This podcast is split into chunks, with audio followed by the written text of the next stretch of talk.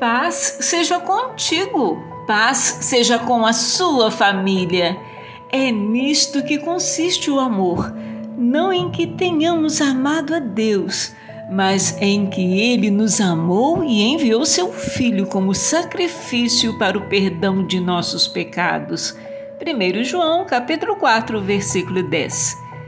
Nosso amor por Deus não pode nos salvar, mas seu amor por nós pode.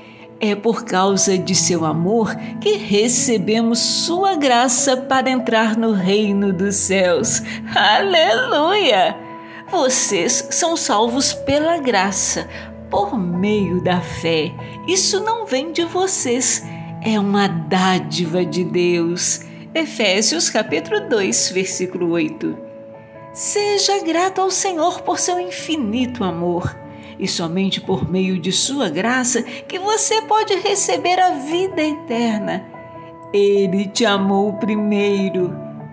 Deus te abençoe e te guarde.